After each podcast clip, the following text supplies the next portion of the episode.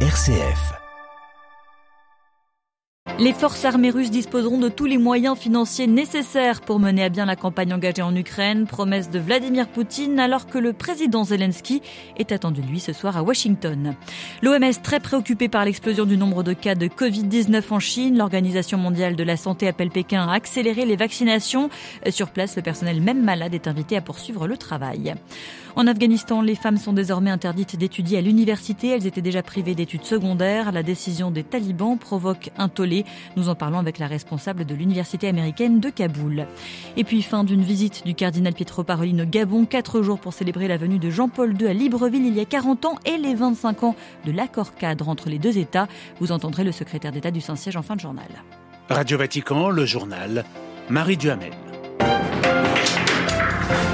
Bonsoir à tous. À l'approche de Noël, le pape pense aux enfants d'Ukraine. C'est sur leurs épaules fragiles que repose le poids de la guerre. Depuis le Vatican, le pape invite à prier pour ces petits, leurs familles qui passeront Noël sans lumière ni chauffage. Le pape qui invite à prier pour la paix. La paix en Ukraine arrivera-t-elle un jour alors que le président Zelensky va trouver du réconfort chez son allié américain? Il s'exprimera en présentiel face au Congrès. Le chef du Kremlin, le président russe Vladimir Poutine, a promis à 15 000 responsables de son armée de développer Xavier Sartre encore plus le potentiel militaire de la Russie. Oui, toujours plus, Marie, c'est un peu le maître mot de cette intervention de Vladimir Poutine. Les forces armées russes voient leur capacité de combat augmenter constamment et chaque jour, et cela continuera en 2023, a-t-il affirmé, avec l'entrée en fonction notamment d'un nouveau missile hypersonique. Toujours plus de combattants aussi, l'effectif global de l'armée devrait passer à 1,5 million de soldats, soit 350 000 de plus que l'objectif précédemment fixé par Vladimir Poutine en août dernier.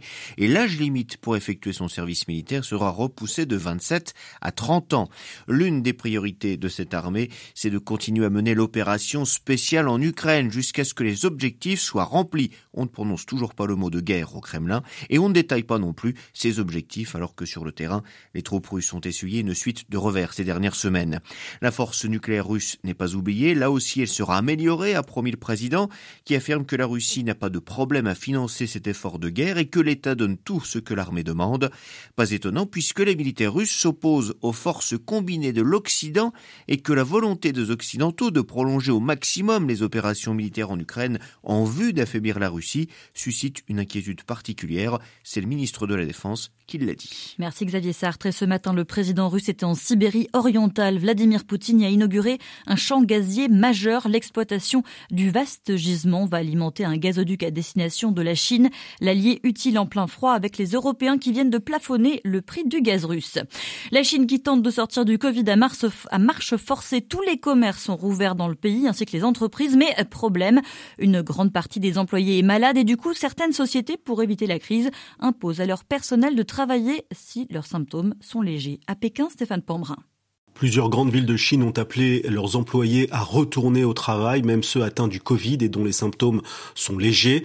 Les autorités estiment désormais que la pandémie ne doit plus être un frein à l'activité économique, même si des épidémiologistes mettent en garde contre la déferlante du Covid, au moins trois vagues qui pourraient frapper successivement la Chine cet hiver, faisant jusqu'à 2 millions de morts selon certaines estimations. C'est l'état d'alerte dans les services d'urgence à Pékin où les appels de patients se multiplient pour demander une ambulance et une place à l'hôpital. Mais les hôpitaux sont débordés, difficile aussi de trouver des médicaments ou des autotests, tous en rupture de stock. Les autorités refusent toujours de donner un bilan précis du nombre de victimes, mais plusieurs morgues disent être submergées par la levée brutale de toutes les mesures sanitaires. Stéphane Pambrin à Pékin pour Radio Vatican. Et ce soir, le chef de l'OMS se dit très préoccupé par la vague de contamination en Chine. Il demande à Pékin des informations détaillées sur la gravité de la situation, sur les admissions hospitalières ou les besoins en matière d'unités de soins intensifs. Entre la Chine et l'Australie, les relations bilatérales avaient déraillé. La faute aux ambitions de Pékin en mer de Chine méridionale, à ses agissements dans le Xinjiang ou à Hong Kong. Tout cela avait été vivement décrié par Canberra, comme l'arrestation de deux ressortissants australiens pour espionnage en 2019 et 2020. Ce mercredi, la chef de la diplomatie australienne s'est rendue à Pékin pour demander leur libération. Pékin estime que la venue de Penny Wong après quatre ans de gel est une opportunité pour leur pays de se remettre sur la bonne voie. Laissez-les étudier. Ce hashtag sur Twitter est désormais leur seul espace de protestation. Les jeunes femmes afghanes sous le choc en larmes ce matin alors qu'elles étaient empêchées de rentrer dans leurs universités publiques ou privées par des gardes armés. Hier, les autorités talibanes ont en effet interdit les études supérieures aux jeunes femmes déjà privées d'enseignement secondaire. Une décision qui a suscité une cascade de condamnations en Occident notamment. L'Allemagne a même saisi le G7. Victoria Fontan est la vice-présidente de l'Université américaine d'Afghanistan, désormais basée au Qatar. Elle évoque les impossibles conditions de l'enseignement afghan depuis l'arrivée des talibans.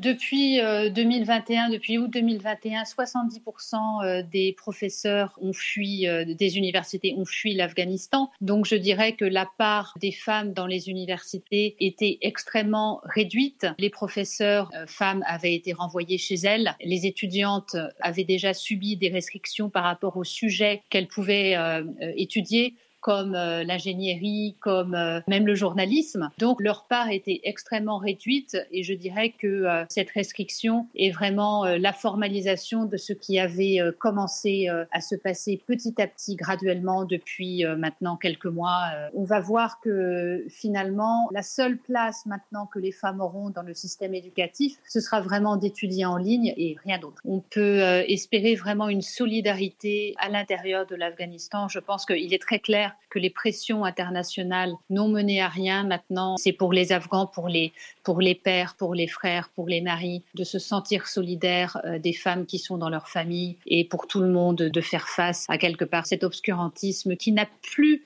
lieu d'être et qui ne fait pas partie de la tradition religieuse ou sociale de l'Afghanistan. Des propos recueillis par Delphine Allaire. Cela fait plus de dix jours que des centaines de Serbes du Kosovo paralysent la circulation à la frontière avec la Serbie. Ils ont érigé des barrages pour protester contre l'arrestation d'un ancien policier serbe. Des soldats déployés par l'UE ont été pris pour cible, selon la première ministre serbe aujourd'hui, pays qui ne reconnaît pas l'indépendance de son ancienne province. Le Kosovo est aujourd'hui au bord du conflit armé. Autre inquiétude en provenance du Caucase dans une lettre adressée au chef de la diplomatie européenne, le Conseil écuménique des églises, la conférence des églises européennes alerte sur le blocage du seul corridor reliant la région du Haut-Karabakh à l'Arménie, un blocage qui coupe plus de 100 000 Arméniens du reste du monde.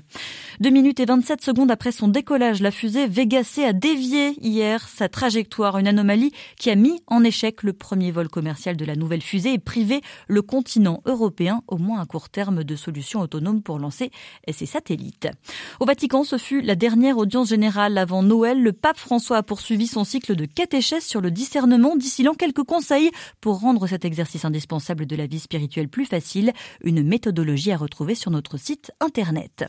Je vous le disais en titre, fin d'une visite de quatre jours du secrétaire d'État du Saint-Siège au Gabon, le cardinal Paroline s'y est rendu à l'occasion d'un double anniversaire, les 40 ans du voyage de Jean-Paul II à Libreville et le 25e anniversaire de l'accord cadre entre le Vatican et le Gabon, le premier signé sur le continent africain. Cet accord permet à l'Église d'être présente dans les domaines de la santé, de l'éducation, avec bientôt peut-être aussi un ordinariat militaire, comme nous l'a confié le cardinal Paroline.